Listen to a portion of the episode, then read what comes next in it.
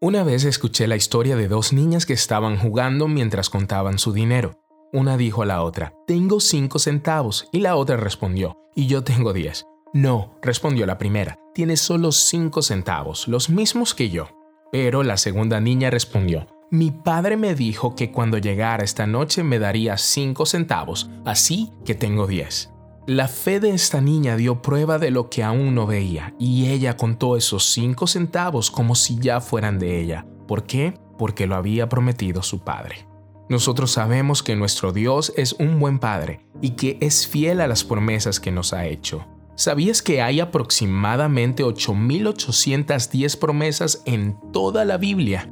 Dios nos promete su presencia, su protección, su poder, su provisión, sus planes. De hecho, el versículo para leer hoy está en 2 de Corintios 1:20 y dice, "Todas las promesas que ha hecho Dios son sí en Cristo, así que por medio de Cristo respondemos amén para la gloria de Dios."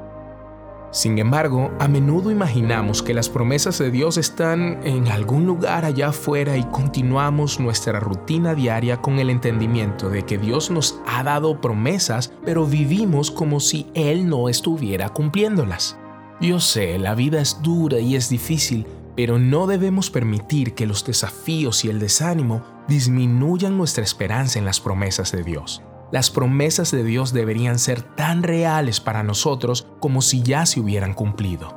Yo solía poner excusas para las promesas de Dios cuando no las veía cumplidas en mi vida. Sin embargo, cuando decidí que esperaría expectante a que sucedieran, Él me permitió tener todo lo que necesitaba.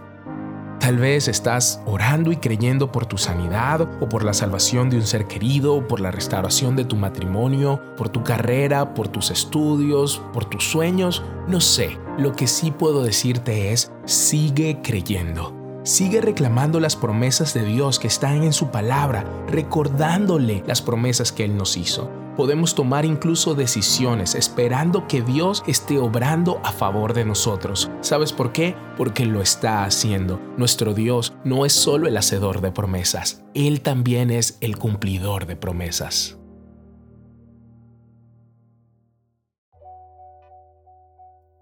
Día 11. Estamos terminando la primera mitad del ayuno, así que haz una pausa y dale gracias a Dios. Dale gracias a Jesús por haberte sostenido hasta ahora. Y luego toma un momento y vuelve a comprometerte con Él para terminar la carrera más fuerte que nunca. Ánimo, alimenta tu espíritu.